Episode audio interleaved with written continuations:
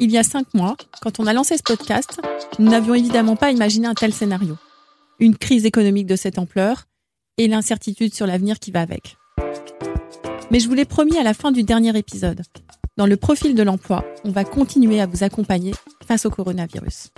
Selon les derniers chiffres publiés, 500 000 emplois ont déjà été détruits en France. La mission qu'on s'est fixée, c'est de vous faire entendre des témoignages directement liés à cette crise. Et surtout avec nos coachs, de vous proposer encore plus de conseils pour agir. Je m'appelle Sandrine Chauvin, je suis la rédactrice en chef de LinkedIn en France. Bienvenue dans le profil de l'emploi. Vincent a 22 ans. Il parle anglais, espagnol, allemand et un peu d'italien aussi. Juste après son BTS tourisme, l'année dernière, il avait décroché un premier poste. Il était réceptionniste de nuit dans un hôtel à Toulouse. Mais à la veille de Noël, il a démissionné. À ce moment-là, Vincent rêve plus loin. Il veut monter à Paris, il a envie de travailler dans l'hôtellerie de luxe, pourquoi pas dans un palace? Il envoie son CV un peu partout, et cette nouvelle vie semble alors à portée de main. Nous sommes en février. J'ai un deuxième entretien pour euh, un poste de réceptionniste tournant dans un hôtel 4 étoiles euh, dans le 11e arrondissement de Paris à Paris République. C'est un entretien qui dure à peu près une heure avec la chef de réception de cet hôtel qui se déroule très bien. Elle commence un petit peu à m'expliquer euh, le déroulé, comment fonctionne l'hôtel euh, et qu'est-ce qui se passera si je suis amené à être pris.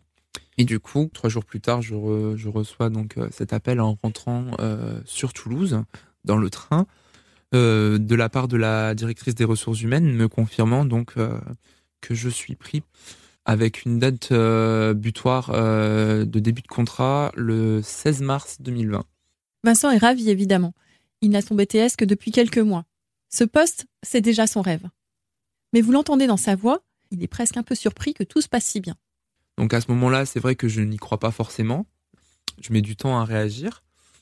Mais euh, je suis vraiment ravi. Donc et le fait de recevoir cette, réponse positive, ça me motive, ça m'encourage encore à aller plus loin. Ça me prouve qu'avec peu d'expérience, on peut quand même réussir à rentrer dans une grande structure euh, telle que celle, euh, telle que celle-ci. Dans les jours qui suivent, c'est le branle-bas de combat. Il faut quitter Toulouse sans tarder et s'installer dans la capitale. Et de là débutent donc les recherches d'appartements euh, sur Paris, qui s'avèrent très très compliquées. Euh, pour un jeune travailleur. Je finis donc euh, par trouver un, un appartement le 14 mars euh, dans le 20e arrondissement, donc à proximité de mon travail, ce qui est un, plus. Je sens que je prends un nouveau départ. Vraiment, je sens que une nouvelle vie commence pour moi, que c'est vraiment le début d'une carrière qui va, qui va monter petit à petit. Et forcément, je ne m'attends pas à, ce qui va suivre derrière. Ce qui arrive après, c'est le coronavirus. Vincent découvre ce mot dans les médias, comme vous et moi. Et il lui faut du temps pour comprendre que ça va remettre en cause tous ses projets. C'est vrai que je ne m'y attendais pas du tout. Je m'attendais pas à une telle ampleur. Je m'attendais à ce que ce soit, ça soit contenu euh, à la Chine. Je m'attendais pas à ce que ça prenne des proportions aussi importantes à aucun moment je me suis dit en disant à ma DRH, euh, je voudrais embaucher le 16, le temps de trouver un appartement, etc. Jamais je me suis dit, ah ben le 16, je vais me retrouver confiné. quoi. Ce jour-là, à 20h, Emmanuel Macron prend la parole. Le ton est solennel. Le président ordonne un confinement strict pour plusieurs semaines au moins. Quand il fait l'annonce, je suis donc toujours à Paris, dans mon appartement du 20e arrondissement. Et c'est vrai que là, c'est un coup de massue parce que je ne m'y attends pas forcément. Je m'attends juste à ce qu'il y ait certaines restrictions, bien évidemment. Je ne m'attends pas à ce qu'il y ait un, confinement euh, total de la population. Donc, c'est vrai que dans ce moment-là, je m'empresse le lendemain euh, d'appeler euh, ma directrice des ressources humaines pour lui demander qu'est-ce qu'il advient du coup de cette promesse d'embauche dans l'hôtel. Donc du coup, ils m'annoncent qu'ils me maintiennent, donc euh, il n'y a aucun problème, qu'ils me mettent un report d'embauche pour le 4 mai, donc soit plus de un mois et demi, euh, plus d'un mois et demi, que je rentre chez mes parents dans le sud-ouest de la France pour me confiner euh, comme l'ensemble de la population française. Passé la stupeur, l'inquiétude ne va pas tarder à monter. Le virus devient une pandémie. Les touristes sont bloqués chez eux. L'hôtel où Vincent devait travailler ferme ses portes temporairement. Mais quand il appelle une deuxième fois la direction pour prendre des nouvelles en avril, il y a encore de l'espoir. Au téléphone, euh, l'échange téléphonique se passe très bien, se déroule vraiment très très bien, c'est très serein. Elle me dit donc qu'elle va m'envoyer une nouvelle promesse d'embauche, donc euh, à compter du mois de juin, du début juin. Et du coup, jusque-là, je ne m'inquiète vraiment pas. Mais le temps passe et c'est désormais toute l'économie qui est à l'arrêt. Alors Vincent contacte une troisième fois son futur employeur. Ce 26 mai 2020, je décide d'appeler euh, de moi-même euh, la directrice des ressources humaines de l'hôtel pour avoir des nouvelles, savoir un petit peu comment ça se passe, étant donné que cet hôtel, euh, la majorité de sa clientèle, c'est de la clientèle américaine. Donc, je veux euh, savoir un petit peu euh, quel est le déroulé des événements à suivre et ce qu'il en advient du coup de mon poste au sein de leur établissement hôtelier. Là, je commence un petit peu à avoir des craintes. Je vous avoue que j'ai un petit peu des craintes. Et pour cause. Partout dans les journaux, à la télé, on insiste sur l'ampleur de la crise économique, sur le fait qu'elle va durer. Le tourisme est évidemment durement touché. Au bout du fil, ces craintes ne vont pas tarder à se confirmer. Et là, hum, à mon plus grand regret, elle m'annonce que euh, l'hôtel ne réouvrira pas, que euh, je ne peux pas être pris, euh, que toutes les promesses d'embauche sont avortées, toutes les périodes d'essai également, qu'il ne peut pas y avoir de continuité sur cette promesse d'embauche euh, au vu de la situation que nous connaissons tous actuellement. Sur le moment, je ressens, je ressens rien. En fait, je suis vide. Euh, je ne comprends pas forcément. Euh, j'ai du mal à. Au début, j'ai du mal à encaisser, mais avec du recul, je me dis qu'en fait, c'est dû à la crise et que ce ce n'est pas de leur faute et que malheureusement on ne peut rien y faire puisque je ne suis pas le seul, il y a d'autres personnes qui sont dans le même cas que moi. Donc euh, je, je, prends la chose euh, comme elle vient. Je leur en veux pas parce qu'ils sont géniaux. Ils sont vraiment géniaux, ils sont performants, ils font leur travail et ils sont très réactifs. Et pour ça, je les remercie. Vincent n'est pas amer, il n'a pas de regrets. Juste la sensation d'avoir décroché ce poste pile au mauvais moment. À l'heure du déconfinement, il n'a pas d'autre choix il lance de nouvelles recherches d'emploi. Et il fait face au quotidien. Je gère mon budget euh, tant bien que mal. Je fais, je fais vraiment des comptes. Et je fais attention aux moindres centimes, étant donné que je touche des indemnisations, du coup, euh, et non le chômage partiel. Euh, et non le chômage partiel, je touche des indemnisations de la part de mon organisme Pôle Emploi. Et donc, en théorie, cette indemnisation, je la touche jusqu'à septembre. 2020. Donc ça me, ça me laisse un, quand même un, un certain temps euh, pour pouvoir souffler avant de potentiellement euh, repartir dans, le, dans la recherche euh, d'emploi si vraiment je vois que ça ne fonctionne pas. Mais ce qui est vraiment difficile pour lui, c'est d'anticiper combien de temps va durer cette crise. Si je dois vraiment, dans le pire des cas, redescendre sur la région de Toulouse pour euh, trouver un travail, euh, j'aurais pas le choix. Vincent n'abandonne pas ses ambitions pour autant. L'hôtellerie, accueillir les clients, faire en sorte qu'ils se sentent comme chez eux, c'est toujours son rêve. Moi, j'ai toujours une chance. Je crois que j'ai toujours une chance de reprise. Hein. Moi, ce qui m'importe, c'est vraiment que je retrouve du travail. Parce que euh, je supporte pas ne rien faire. J'ai toujours besoin de faire quelque chose, de travailler. De... Je veux pas partir du principe où je me dis j'ai j'ai fait tant d'investissements et de sacrifices pour rien. Parce que pour moi, il y a toujours euh, une suite après les choses. Et bon, là, peut-être que malheureusement, pour l'instant, c'est pas le moment, mais qui sait, en septembre, ça sera peut-être le moment. Le témoignage de Vincent, il ressemble sans doute à celui de très nombreux demandeurs d'emploi aujourd'hui. Tous ceux qui cherchaient, qui avaient peut-être trouvé, tous ceux qui venaient de prendre un nouveau poste, tous ceux qui viennent de décrocher leur diplôme et se retrouvent sur le marché du travail, c'est peut-être vous ou quelqu'un que vous connaissez. Tout cela ont l'impression d'être tombés pile au pire moment. Alors pour accompagner Vincent, j'ai pensé à une femme positive, dynamique. Elle est elle-même toujours à la recherche de nouvelles inspirations pour aller de l'avant. C'est Pauline Legnaud, la voix du podcast Le Gratin qui s'intéresse aux secrets du succès. Pauline Legnaud est aussi entrepreneuse. Elle a créé le joaillier en ligne Gemio. Et la crise du coronavirus, elle l'affronte aussi à sa façon. Bonjour Pauline.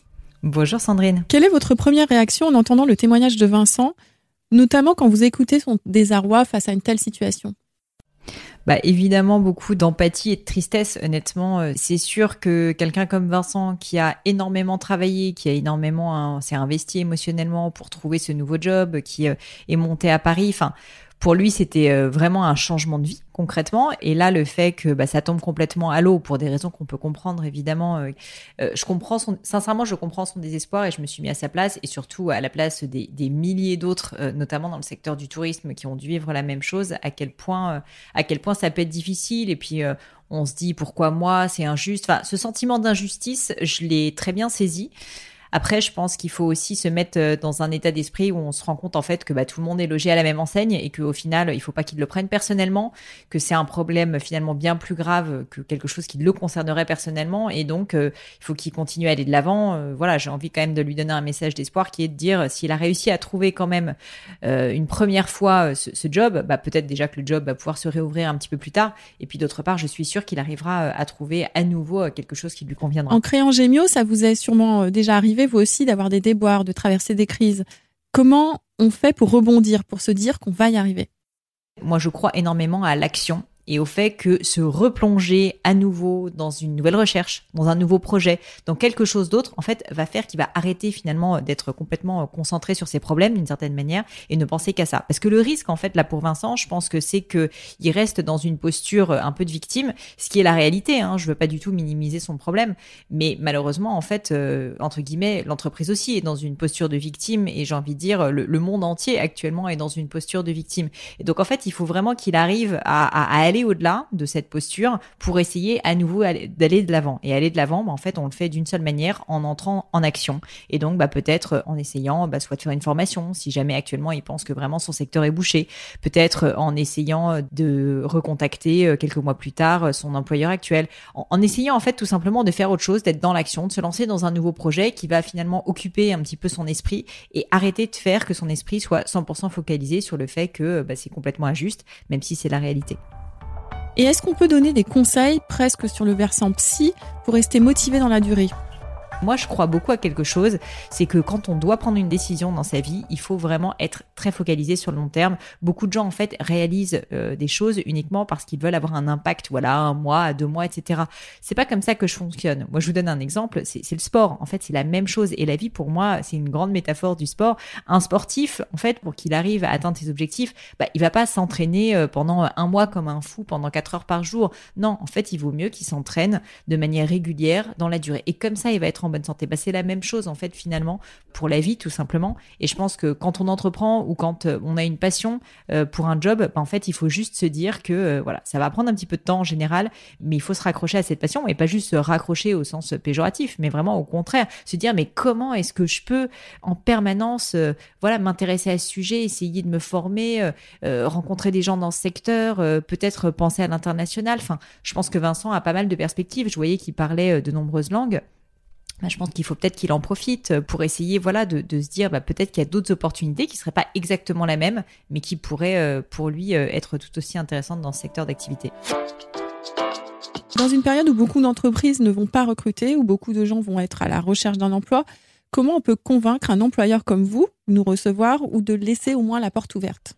Bah, je vais vous raconter une histoire euh, vraie, Sandrine, qui est que il se trouve que chez Gemio, on était en train de recruter euh, la prochaine responsable marketing euh, de l'équipe, donc un job très important, quelqu'un qui allait faire partie de notre comité de direction, et on était prêt à lui faire une offre, je crois le 16, mais vraiment le 16 mars. On lui a pas fait l'offre, effectivement, et surtout, je l'ai contacté, je lui ai dit, écoute, euh, je suis vraiment désolée, mais je pense qu'en fait, euh, il faut qu'on attende, c'est trop risqué, euh, j'ai vraiment peur. Si jamais c'est une catastrophe pour nous au niveau du chiffre d'affaires, bah, j'ai pas envie de rompre la période d'essai, donc je préfère être un petit peu plus vigilante, mais, mais en fait, ne pas te faire de propositions. Et si jamais plus tard, en fait, les choses repartent, bah, évidemment, évidemment, on repensera à toi.